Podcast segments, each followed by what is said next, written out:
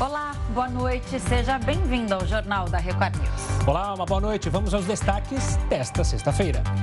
Polícia Federal faz operação em sede de empresa que intermediou o contrato da vacina.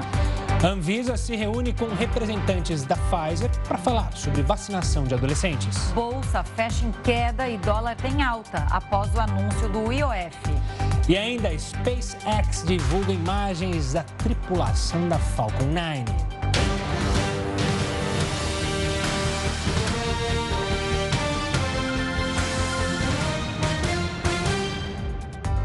A Polícia Federal cumpriu hoje mandados de busca e apreensão em endereços da Precisa Medicamentos. A empresa atuou como intermediadora no contrato da Covaxin. O objetivo é obter o contrato original da Bharat Biotech com a Precisa Medicamentos. Esse contrato de 1 bilhão e 600 milhões de reais previa a compra de 20 milhões de doses da Covaxin. A operação foi solicitada pela CPI da pandemia, que diz que não conseguiu o documento até agora. Os mandados de busca e apreensão foram cumpridos no escritório e armazéns da empresa na Grande São Paulo. Em nota, a defesa da Precisa Medicamentos disse que a operação é inadmissível, porque a empresa entregou documentos e três representantes já prestaram depoimento à CPI. A operação de hoje foi autorizada pelo Supremo Tribunal Federal. Vamos então a Brasília falar com o repórter Yuri Ascar. Yuri, ótima noite para você. Chegou a sexta-feira. Conta pra gente quais foram os desdobramentos dessa operação da Polícia Federal. Boa noite, Camila. Boa noite ao Gustavo. Boa noite a todos. É o Ministério da Saúde não recebeu muito bem essa operação da Polícia Federal como a empresa precisa. É a mesma linha de raciocínio de que a empresa já teria fornecido à Comissão Parlamentar de Inquérito, a CPI da pandemia no Senado, todas as informações, inclusive os dirigentes e diretores prestando depoimentos, e não só a CPI, mas também a Controladoria Geral da União, o Ministério Público, a Polícia Federal, sempre que foi chamada, a empresa teria prestado todos os esclarecimentos. E aí, nesse sentido, o Ministério da Saúde também não se posicionou oficialmente, mas o que a gente já percebe nos bastidores é que entenderam que houve um avanço, mais uma provocação da CPI, mais um abuso de poder dos senadores. Só que os senadores tiveram a chancela do ministro do Supremo Tribunal Federal, Dias Toffoli, que autorizou as diligências da Polícia Federal. Então, o ministro Dias Toffoli entendeu o, da mesma forma que os senadores. Foi um pedido do presidente da comissão, Omar Aziz, do relator, senador Renan Calheiros, e do vice-presidente da CPI. Dolph Rodrigues. Eles disseram que nem a empresa e nem o Ministério da Saúde tinham enviado o contrato da Precisa com a Bharat Biotech, com a empresa a farmacêutica indiana que forneceria essas 20, os 20 milhões de doses da vacina. E como esse documento não foi entregue à CPI, esse é o alvo. Então, quer dizer, nós tivemos essas diligências, essa busca de equipamentos e documentos em dois endereços na Grande São Paulo, exatamente para que a CPI possa encontrar, esse é o objetivo, ter em mãos o documento entre a Precisa e a Barat Biotech. É bom lembrar que quando os trabalhos de investigação da CPI em relação a esse contrato começaram, o contrato ainda estava em vigor no Ministério da Saúde. Ele só não estava sendo pago, não foi cumprido, não houve o pagamento de recursos públicos porque a vacina Covaxin não conseguiu o registro junto à Anvisa para ser comercializada e distribuída aqui no Brasil. Camila, Gustavo. Yuri, continua conosco, mas antes a gente vai mostrar a reportagem agora da reunião da Anvisa com representantes da Pfizer para falar sobre a vacinação de adolescentes. O encontro aconteceu um dia depois que o Ministério da Saúde suspendeu a vacinação deste grupo. A reunião foi fechada. A Pfizer conseguiu passar novos dados sobre a vacina para dar suporte às decisões da Anvisa em caso de ocorrências adversas. Por enquanto, está mantida a decisão da Anvisa de que não há razão para suspender a vacinação de adolescentes. A agência falou que as reações adversas estão sendo estudadas e que não há indícios de problemas causados pela vacina da Pfizer. Já o Ministério da Saúde mantém a decisão da suspensão. Apesar disso, estados como São Paulo, Minas Gerais e o Distrito Federal mantiveram a imunização. Bom, a gente volta com o Yuri Ascar. Yuri, depois dessa reunião importante, a Secretaria de Saúde de São Paulo fez um anúncio de que a morte da adolescente de 16 anos não teve a ver com a vacina, né? Olha, a suspeita é de uma doença rara de nome tão complicado que eu vou ler aqui para não me perder. É a doença púrpura trombótica trombocitopênica, uma doença autoimune, rara e bastante grave. Essa é a principal suspeita. Esse trabalho ainda não está concluído pela Secretaria de Saúde, mas é, eles, no momento, descartam qualquer relação com a vacina da Pfizer. Né? Nós temos ainda 1.500 casos sendo monitorados pelo Ministério da Saúde e pela Anvisa. E em todo o país, 20 capitais, além do Distrito Federal, estão mantendo a vacinação dos adolescentes de 12 a 17 anos que não têm comorbidade né, em uma decisão contrária à decisão do Ministério da Saúde. E hoje, em Natal, o ministro Marcelo Queiroga disse que lamenta esse tipo de atitude. Ele acredita que é uma cortina de fumaça que estão montando, porque na verdade a intenção do Ministério da Saúde seria proteger a vida, ser cauteloso nesse momento, já que a vacinação de adolescentes 2 a 17 anos seria sido autorizada pelo Ministério da Saúde somente a partir do dia 15 de setembro, anteontem, e alguns estados já estão muito adiantados, inclusive São Paulo está com 85% dessa população de 12 a 17 anos já vacinada e vai manter a vacinação. E a posição do Ministério da Saúde continua ainda sendo bastante criticada por governadores, por secretários estaduais e municipais de saúde e por especialistas, justamente por trazer um medo à população de, dos efeitos adversos que a vacina possa ter nesses adolescentes. Lembrando que a Pfizer tem o registro na Anvisa para isso, houve essa reunião hoje exatamente para esclarecer é, essas reações adversas, o que estaria ocorrendo com alguns adolescentes que tomam a vacina, mas na hora que a gente pega o número de adolescentes vacinados que têm alguma reação adversa com o número de adolescentes que possam vir a morrer ou ter consequências graves da Covid-19, o que dizem os especialistas é que, sem dúvida alguma, o custo-benefício vale muito a pena e que, por isso, eles lamentam a decisão do Ministério da Saúde, que traz dúvidas, traz medo aos pais e aos adolescentes nesse momento, que não seria um medo justificado na visão desses especialistas. Camila, Gustavo.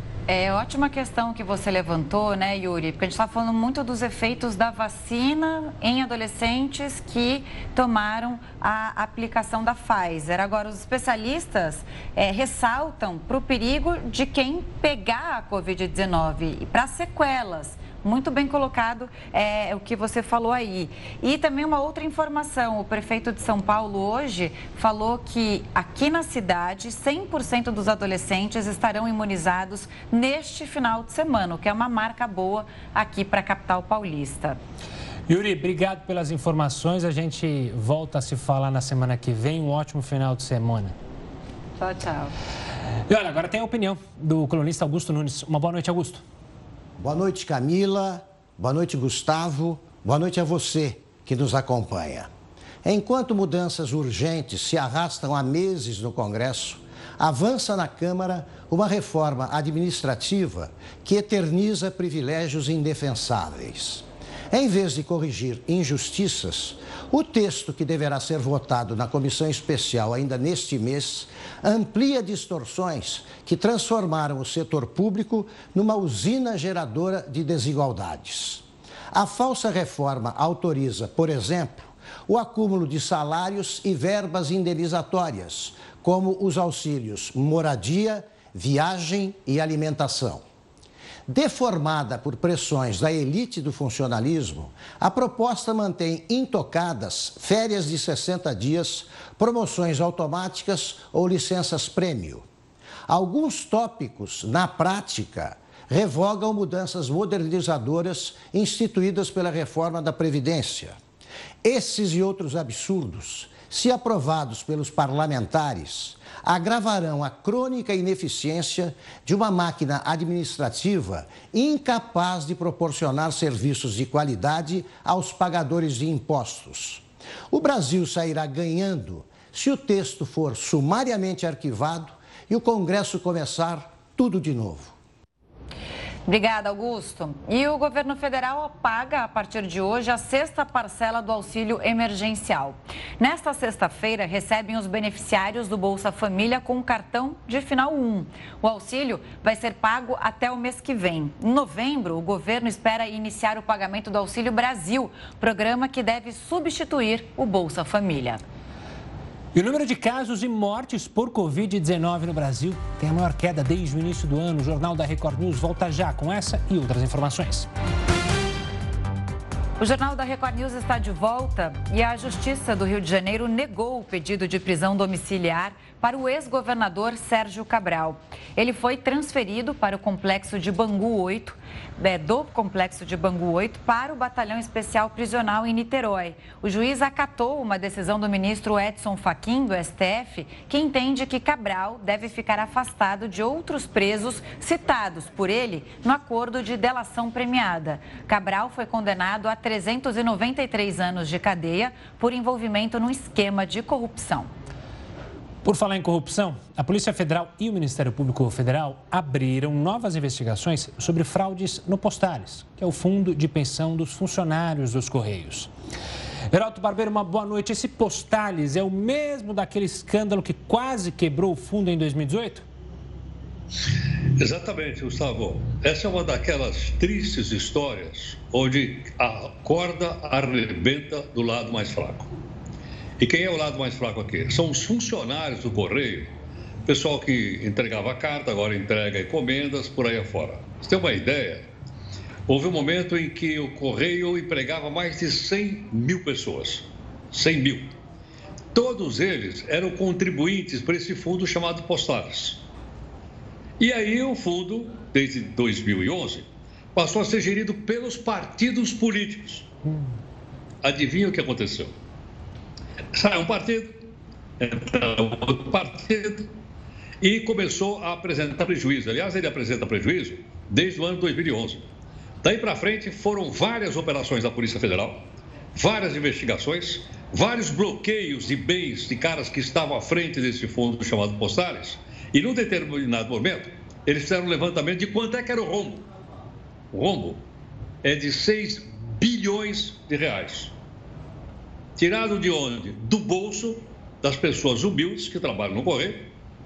E quando deu 6 bi, eles tiveram que cobrir o rombo. Então, aquelas pessoas que já ganhavam um saláriozinho pequeno para entregar a carta, entregar pacote, eles tiveram que pagar mais para poder é, cobrir o rombo. Os aposentados também, lá do Correio, que também ganhavam uma michuruca, também perderam parte da aposentadoria, porque o rombo foi de 6 bilhões de reais. Então, essa investigação vem se arrastando, se arrastando. Essa nova, essa nova ação que você acabou de descrever era de hoje. Mas é bom lembrar o seguinte: que alguém duvidou quando suspeitaram que uma empresa americana comprava papéis aqui no Brasil, mandava para um, país, para um paraíso fiscal, eles lavavam isso no paraíso fiscal, voltava e o fundo Postales comprava. Então, foi nessa altura que ele foi tendo cada vez mais prejuízo e como ninguém olhava, ele acabou provocando esse, esse rombo violento. Agora, um detalhe interessante, Gustavo, para nós, enquanto cidadãos, para a gente olhar, esse, esse fundo não foi o único, não foi o único que apresentou rombo, que apresentou, então, esse tipo de organização. Outros fundos, inclusive da Petrobras, também é, estava suspeito de que as pessoas estavam manipulando e umas pessoas estavam ficando ricas, enquanto os funcionários estavam enchendo caixa desse pessoal todo.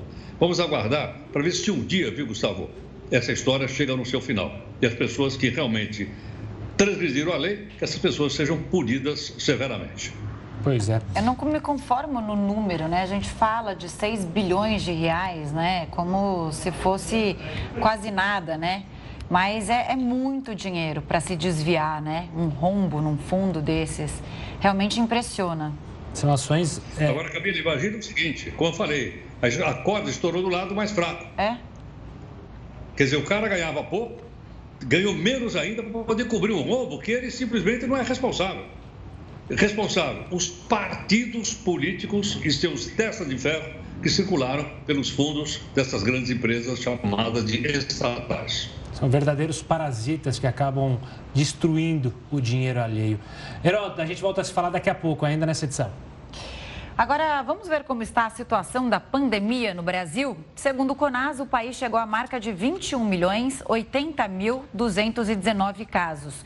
No total, o Brasil registra 589.573 mortes desde o início da pandemia. 333 pessoas morreram pela Covid-19 nas últimas 24 horas. E agora, como é que está o andamento da vacinação no país? Mais de 66,53% dos brasileiros foram imunizados com a primeira dose.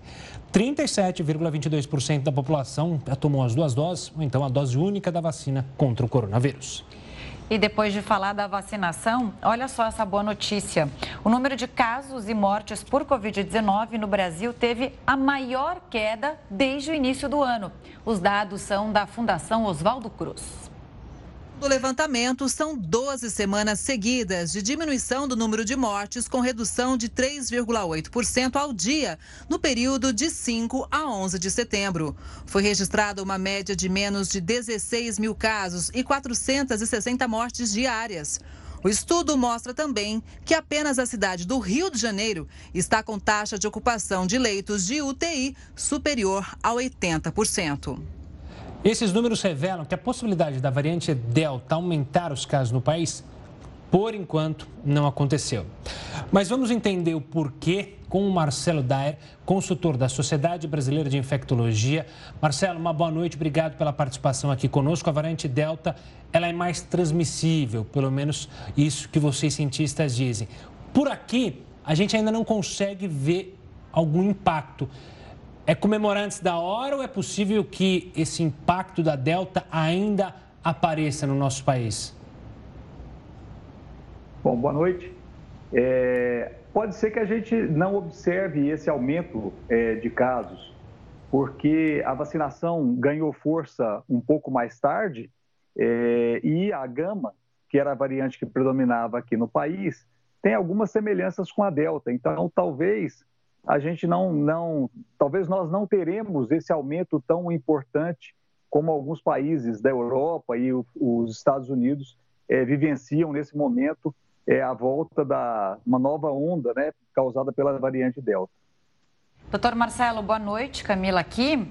Estudos revelam que uma dose, por exemplo, da Pfizer e AstraZeneca, não é suficiente para proteger contra a variante Delta. É o que foi falado até agora. É, como, como que a gente entende isso, né? Já que a maior parte da população brasileira só foi vacinada com apenas uma dose. É, as vacinas que nós trabalhamos hoje, todas elas é, foram baseadas na cepa original de Wuhan, que não circula mais. Então, à medida que as variantes foram surgindo, nós fomos percebendo que aquelas vacinas desenvolvidas com a cepa de Wuhan, elas têm uma proteção um pouco menor. E para a variante Delta, realmente é importante que as duas doses sejam feitas. Não é que uma dose não dê proteção, dá proteção, ela reduz é, o número de casos, reduz internação, mas o que, o que protege mais são as duas doses. Então, quando a gente compara os dados de internação é, e mortes, interna muito mais quem não tomou nenhuma dose. Depois vem quem, vem quem tomou uma dose e lá embaixo quem tomou as duas doses. Então, uma dose ainda protege, mas o que dá proteção total são as duas doses mesmo. No início da pandemia, o Brasil registrou mais de 21 milhões de casos é, do coronavírus. Isso registrados, né? Muitas pessoas possivelmente tiveram a doença e nem perceberam ou acabaram é, não entrando nesses dados. Para essas pessoas, fica a preocupação, né? A Delta pode, tem um poder de reinfecção maior, ou seja, há o risco de uma pessoa que já passou pela Covid-19, que já se vacinou, ser infectada novamente ou ainda é cedo? Os estudos não conseguem confirmar isso? Não, a reinfecção existe. Ela pode acontecer sim é, em quem já teve a doença e quem foi vacinado. É, o que a gente sabe é que quem já teve doença tem proteção e quando a pessoa, a, a pessoa que já teve a doença e é vacinado com uma dose, é mais ou menos como se ele estivesse tomando duas doses da vacina. A proteção é muito boa. Quando ele faz duas doses, a proteção é melhor ainda.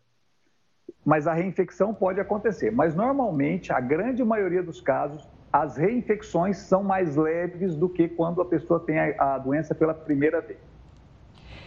Você falou rapidamente da variante P1, né, de Manaus.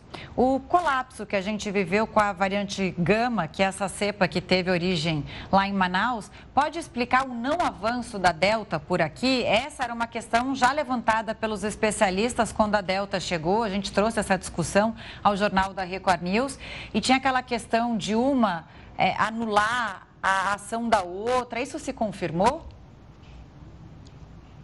É, a gente percebe que a variante Delta é a variante que deve predominar, porque ela acontece no mundo todo e ela tem uma força grande.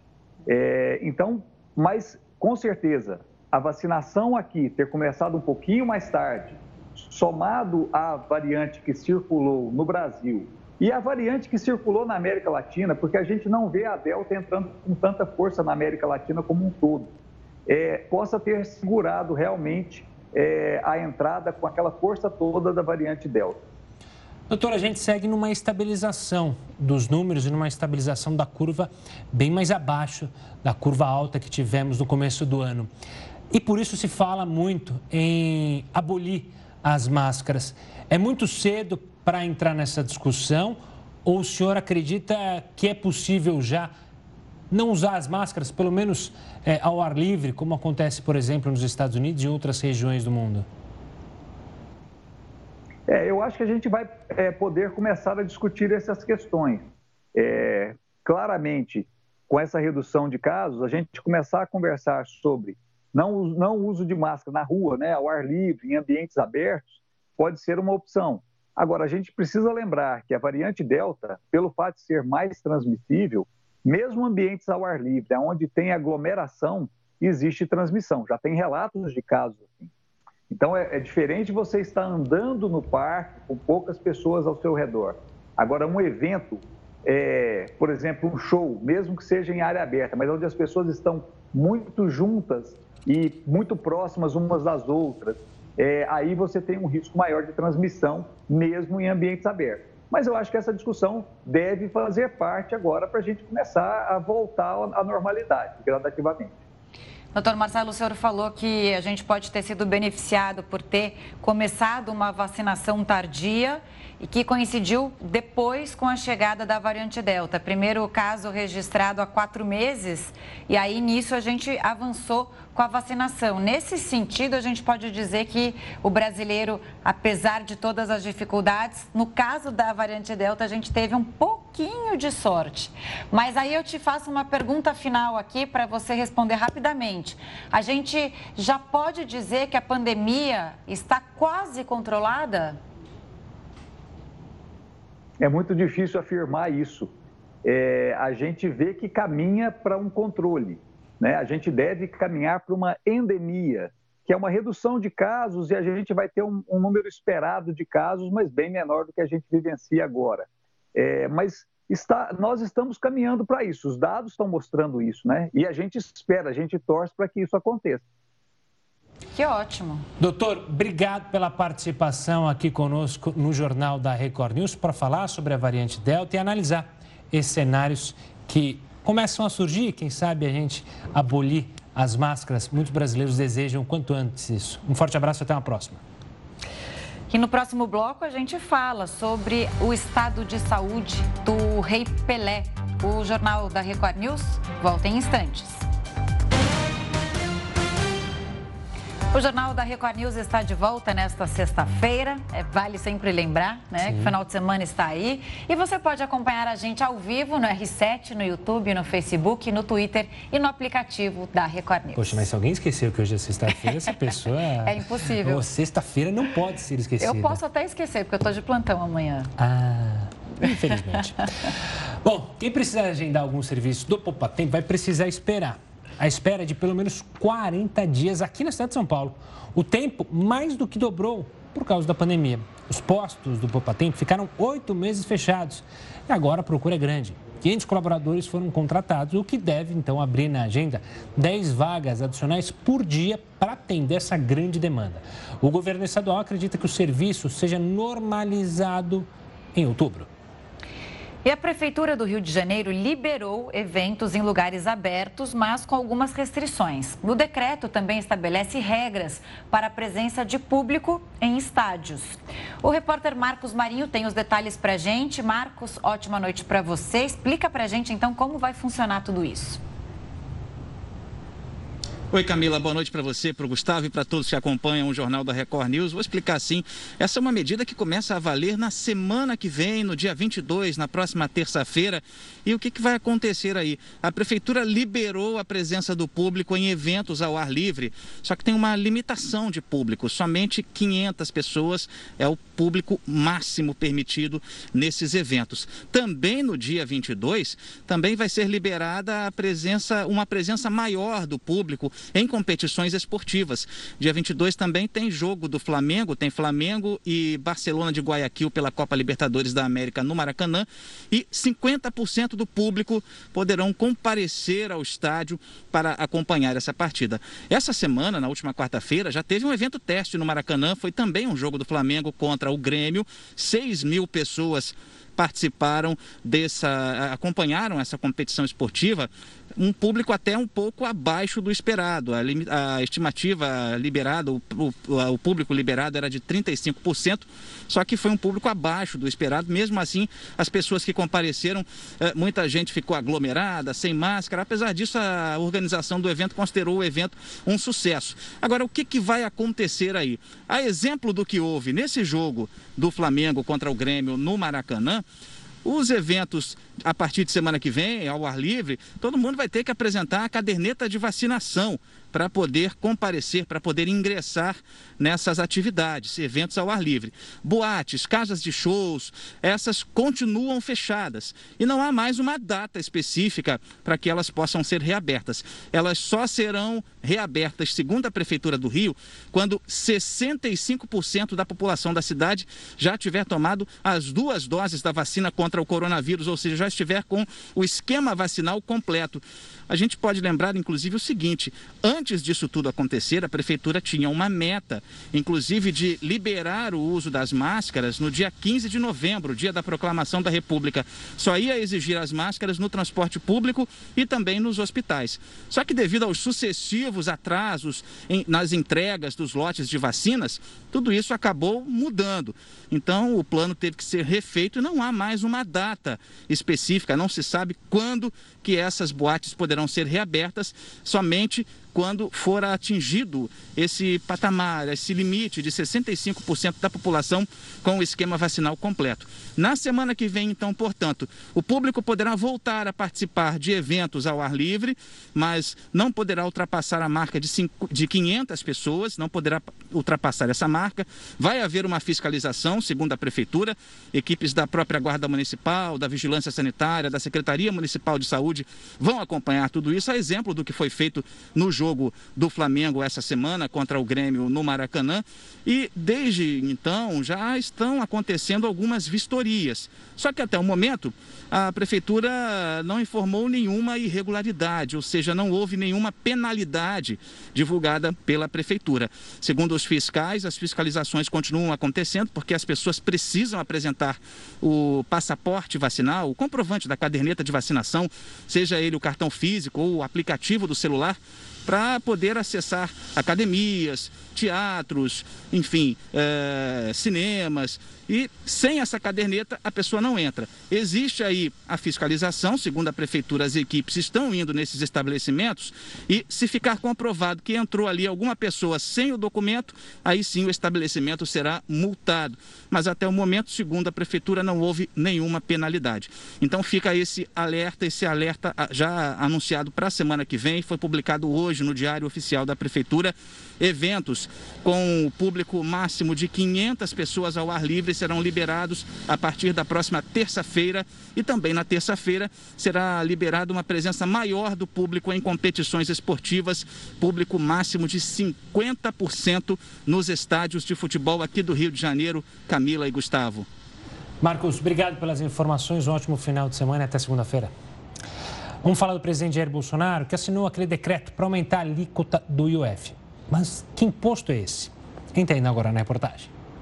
IOF, Imposto sobre Operações Financeiras, sejam elas de crédito, câmbio e seguro. Esse tributo foi criado para regular a economia, além de ajudar o governo federal a entender a famosa lei da oferta e procura. Esse imposto é cobrado do cidadão e de empresas em operações financeiras.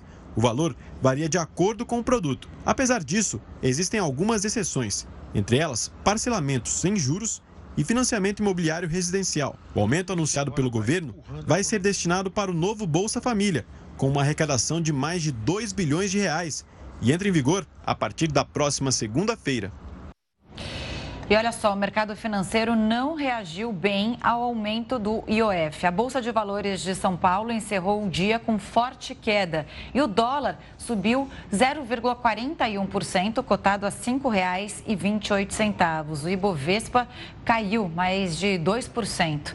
Sobre isso, o Jornal da Record News recebe o economista Hugo Garbi, que também é professor da Universidade Mackenzie. Hugo, boa noite a você, boa sexta-feira. Explica pra gente por que tantas críticas ao aumento da alíquota, já que foi uma solução para conseguir bancar o Bolsa Família, que é um projeto muito importante para o país nesse momento. Boa noite, Camila. Boa noite, Gustavo. Obrigado mais uma vez pelo convite. Olha, o aumento de impostos para financiar políticas públicas, ele, ele não funciona na economia. Então, por esse motivo, nós tivemos várias críticas e o próprio mercado financeiro não aceitou bem uh, uh, uh, como um todo o incremento do IOF. Né? Professor, olhando para a economia que, para muitos economistas, está andando de lado ainda. Ela não conseguiu uma retomada de fato. Por que, que um aumento de uma carga tributária, justamente nesse momento de um imposto, pode afetar e fazer com que a economia não decole? Olha, o imposto principalmente o IOF, né, é, a economia ela, ela tem um, um caráter de confiança. Então o mercado financeiro ele acaba desconfiando um pouco da credibilidade do governo com o aumento de impostos para financiar políticas públicas. Né? Então, acho que o governo hoje, é, de uma forma geral, eu tenho uh, elogiado uh, algumas iniciativas do Ministério da Economia, mas nesse ponto eles erraram. Né? Então, acho que é, é, é mais uma medida política do que uma medida estritamente econômica, né? Então, não só a confiança né, que, que você deixa de gerar para o capital interno, mas também para o capital estrangeiro, mas você acaba é, é, afastando investidores, você gera né, um custo maior para as empresas e para as pessoas físicas que estão captando crédito então, isso é, é, é um ponto uh, uh, fundamental para ser analisado. As empresas que já estão passando por dificuldades financeiras, as pessoas e as famílias que já estão uh, passando por dificuldades financeiras, ao tomar um crédito, acaba pagando mais caro. O Bolsa Família ele é, é um programa essencial. Eu acho que a gente não pode negar que o Bolsa Família ele, ele tem um caráter é é, é, é, é fundamental para aquelas famílias que vivem é, abaixo da linha da pobreza, mas existem outros caminhos, né? existem outras formas de você financiar a, a, a, retomada da economia e manter o poder de compra dessas famílias, ao invés de aumentar imposto. Né? Então, foi uma medida muito ruim, e, e, o mercado ele, ele reagiu muito mal a esse incremento. Né? Eu espero que nesse último trimestre haja uh, uma, uma análise um pouco mais sofisticada do governo e do Ministério da Economia para tentar reverter essa imagem que a gente está gerando para o mercado como um todo. Hugo, queria esclarecer o seguinte, né, diante da sua fala. O momento foi inoportuno ou essa saída não deveria ser usada em nenhum momento para ter esse financiamento do Bolsa Família? Em nenhum momento. A sua pergunta é muito boa, porque é, na literatura econômica é, você não vai encontrar em lugar nenhum né, é, financiamento de política social com aumento de imposto. Uma coisa não, não, não, não você não tem como equilibrar. Né? Você está tirando de um bolso e colocando no outro, e, e você está tirando a perspectiva é, é, das pessoas. As pessoas que precisam, que tomam crédito, o IOF é um imposto de crédito. Né? Então, foram três medidas, foram três ações erradas aí, no meu ponto de vista. Primeiro, o imposto que eles estão aumentando, porque o IOF é um imposto de crédito. Quem toma crédito? As pessoas que precisam, as famílias que precisam. Quem tem capital, quem tem dinheiro, não toma crédito. Né? Então, a pessoa que já está precisando, a empresa que já está precisando, vai ser penalizada pelo incremento do Bolsa Família. Segundo, na literatura econômica não existe essa, essa opção de você aumentar imposto para benefício social. Você tem que fazer o quê? Você tem que enxugar a máquina pública. Né? A analogia que eu faço é na, na casa das famílias. Se você está gastando mais do que ganha, reduz o custo. Né? E, e, então foi um momento inoportuno, foi uma política eh, errada, né? E, e, a expectativa para o último trimestre, que era uma expectativa boa, né? Nas, em termos econômicos, fica incerteza, fica fica aquela aquela incerteza que para a economia é nefasta, brutal. A economia ela não gosta de incertezas, né?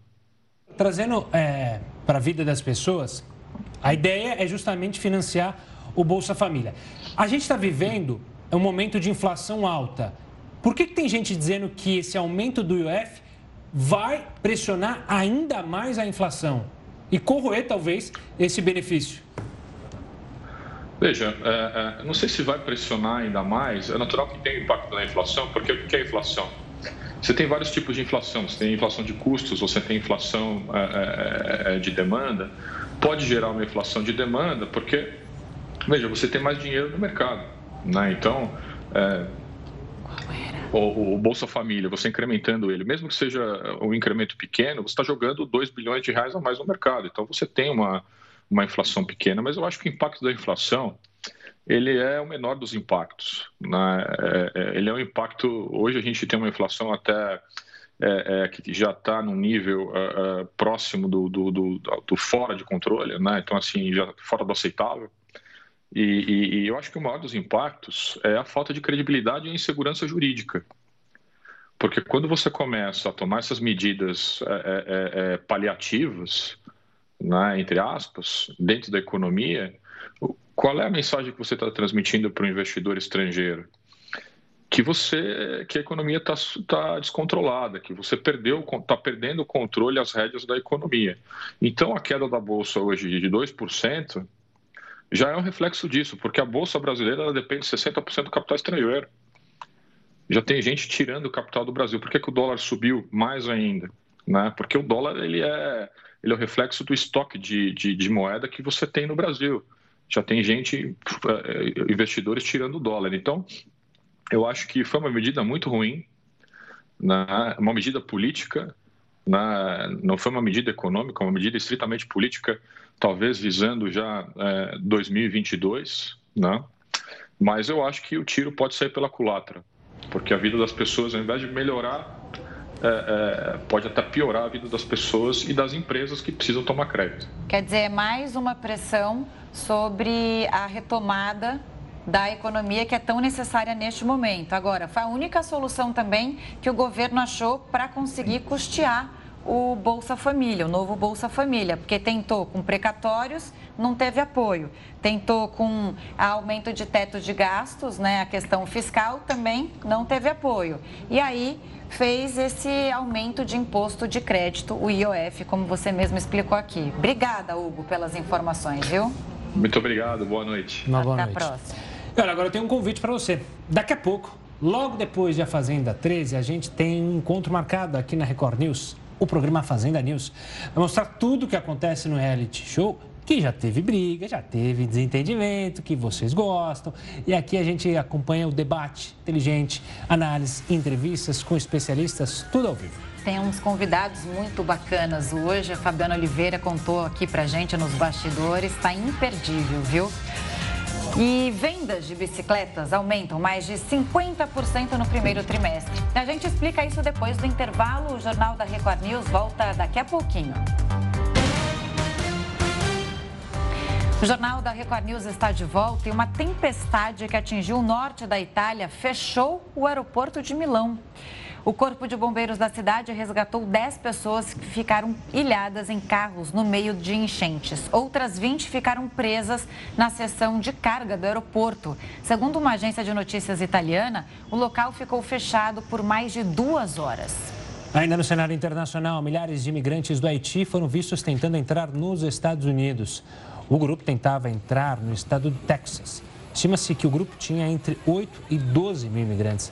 Os haitianos tentam entrar nos Estados Unidos há anos. Ainda não se sabe como o grupo se reuniu na região para entrar no país. Um grupo de famílias afegãs foi despejado pelo Talibã. Centenas de residentes foram tirados de um complexo militar pelo governo do Afeganistão. Membros do grupo extremista foram ao local com uma ordem de despejo. Sob protestos, os moradores foram obrigados a deixar as casas. O complexo militar abrigava aproximadamente 2.500 famílias. As instalações foram abandonadas em 2001 depois da invasão do exército americano. O Talibã informou que as famílias podem continuar no local, desde que não sejam realizados protestos contra o governo. O grupo revelou ainda estar disposto a pagar aos moradores, mas não pode fornecer um novo lugar para as famílias morarem. Vendas de bicicletas aumentam 52%, né? Bom, Já comprou bom a sua? número. Eu já tenho a minha. É mesmo? A minha é uma Eu gracinha. Passeio no final de semana com ela. No primeiro trimestre do ano, de acordo com a Associação dos Fabricantes, o mercado deve crescer ainda mais. Assunto para o nosso mestre, o Heródoto Barbeiro. O que explica essa corrida em direção às bikes? Seria o preço do combustível, Heródoto? Olha, essas não são as coisas mais fortes, ah, Camila. Tem duas coisas aqui, mas eu queria lembrar o seguinte: as bicicletas mais vendidas são aquelas mais baratas. Eu não sabia, varia de 800 reais a 2 mil reais. Tá caro, hein? Eu sei que aquela sua é toda incrementada, tudo mais, tem aquelas coisas todas, Tem- bacana. É A dela tem cestinha para colocar a cachorrinha ali na frente. pra Isso, bota a cachorrinha lá para passear, aquela coisa toda. Mas, olha, é, quando tantos setores da economia informal, principalmente por causa da pandemia, e a pandemia é, o- é, vamos dizer assim, é o que impulsionou a bicicleta, o pessoal da venda de bicicleta está sorrindo. A pandemia deu um impulso, que aliás não foi só um impulso aqui no, no Brasil, foi um impulso praticamente no mundo inteiro. E o que é interessante lembrar é o seguinte: é que as pessoas começaram a ficar com medo de pegar o transporte coletivo, de pegar o metrô, de pegar o ônibus, de pegar o trem metropolitano. E por esse motivo as pessoas optaram pela bicicleta. Haja visto que a bicicleta você está sozinho e ainda você está eh, num ambiente, vamos dizer, bastante aberto. Outra coisa que impulsionou aqui no Brasil e no mundo inteiro ah, é o aquecimento global, por causa dos carros, da circulação de carros. A Espanha também bateu recorde de bicicleta, olha que coisa interessante. E mais, eh, o que está incentivando é que algumas cidades do mundo estão criando dificuldade para você pegar teu carro e trabalhar. Lembra que eu contei que em Paris a velocidade máxima é 30 km por hora? E só em algumas avenidas é 50 por hora? Lembro. Olha, hoje pela manhã teve um protesto em Londres que eles nunca viram e a gente está cansado de ver aqui. O pessoal fechou a avenida. Fechou lá uma marginal lá de Londres, só não tocou fogo em pneu, porque também aí já, a gente ia cobrar royalties por isso, certo? Peraí, isso aí Pneu tá é- caro, é né? coisa nossa, certo? Imagina a Não, loja não. inglesa tacando fogo É. em, em pneu e pedaço de madeira. A, diferença também foi o seguinte: a polícia chegou lá e separou o pessoal, prendeu uma porção de gente e há 90 pessoas fechando a avenida, dizendo só passa bicicleta, só bike, não passa carro de forma alguma. E aí os motoristas ficaram muito bravos, perderam o horário, ficou naquele bruto congestionamento. Então você veja que a tendência mundial, não só brasileira, com os dados que a Camila mostrou agora há pouquinho, é exatamente de cada vez mais bike, a ponto de no prédio eu moro, já está dando briga aqui no bicicletário. Porque já não cabe no bicicletário tantas bicicletas que estão colocando aqui, na, aqui, aqui. E aquele meu triciclo, eu tenho, eu tenho bicicleta, eu tenho um triciclo, não quero deixar eu botar o triciclo lá. Ah, vamos fazer uma carta aí para o síndico, brigar, põe na, reivindicar põe na sua, sala sua vaga. Aí. Deixa na sala, Heraldo. Sabe que é uma pena que, pelo menos em algumas grandes cidades, mas São Paulo principalmente, que a gente não tem segurança para andar de bicicleta, né? Porque se a gente tivesse vias mais seguras para a gente conseguir se locomover melhor, eu tenho certeza que muita gente usaria mais a bicicleta como meio de locomoção. Eu seria uma delas, porque eu moro perto do trabalho e viria com o maior prazer de bicicleta. Eu queria ver o pessoal chegar aí na Barra Funda de bicicleta, um viria. chegando aí na Barra Funda. Então, eu, eu, tenho medo de ser atropelada e a gente não tem espaço aqui, né? Brigar com um carro, uma moto, um ônibus, essa briga eu não encaro, mas gostaria, gostaria muito. Eu acho que tem um outro detalhe também que atrapalha a vida do paulistano que anda de bicicleta, que a gente tem muita ladeira, né? Diferente de outras cidades, se você comparar, por exemplo, Amsterdã, que é sucesso as bicicletas, lá é planinho. Nova York, planinho. Aqui, onde eu Paris moro... Paris também. Paris? Paris também. Exato. Até a própria Barcelona, tirando alguns morros que tem por lá. Mas onde eu moro, por exemplo, Perdiz, Pompeia, oh, dureza, aí tem que sofrer. Heródoto. É bom para fortalecer as pernas, é bom para é, fortalecer as pernas. É, Gustavo é assim. é atleta, né? Tá fazendo tipo aqui, Heródoto. Heródoto, um bom passeio de bicicleta, então, esse final de semana. Beijo a gente se encontra grande. na segunda-feira. tchau, tchau. Tchau, tchau. E astronautas que montaram a primeira estação espacial da China retornam à Terra. O Jornal da Record News volta em um minuto. Os três astronautas chineses que montaram a primeira estação espacial do país retornaram hoje à Terra.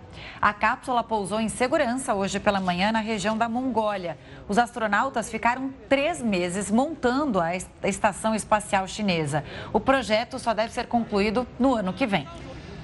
Ainda no espaço, depois de deixar o planeta, a nave SpaceX deu início hoje ao projeto do turismo especial, espacial. Perdão. O foguete dá uma volta completa na Terra a cada uma hora e meia. Durante três dias, os quatro integrantes da SpaceX vão dar vários passeios pelo planeta. Isso porque a espaçonave dá uma volta na Terra a cada 90 minutos. Para entender como é possível rodar a Terra em tão pouco tempo, é preciso saber a velocidade que a nave viaja. São mais de 27 mil quilômetros por hora. Essa velocidade é 22 vezes maior que o tempo que o som leva para se deslocar no espaço. A tripulação de civis também é a que foi mais longe em uma missão, desde o programa Apollo, feito pela NASA e que levou o homem à Lua. A expectativa é que o pouso da Falcon 9 aconteça na costa da Flórida, nos Estados Unidos. Que máximo. Entre todos é, voos que já tiveram né, nessa corrida ao turismo espacial, achei esse o mais bonito, assim, mais ah, imponente. É. O Elon Musk Está saindo na frente agora. Está saindo na frente. Bom, e a SpaceX divulgou as primeiras imagens da tripulação a bordo do Falcon 9. A tripulação conta com quatro civis e é formada por um bilionário americano, uma enfermeira que venceu um câncer nos ossos e mais dois vencedores de um concurso realizado para escolher a equipe da viagem espacial. Olha, o ex-jogador Pelé deixou de novo a UTI. Agora ele está sob cuidados semi-intensivos. Depois de apresentar uma instabilidade respiratória, o hospital divulgou agora há pouco, então, uma nota sobre o estado de saúde do rei.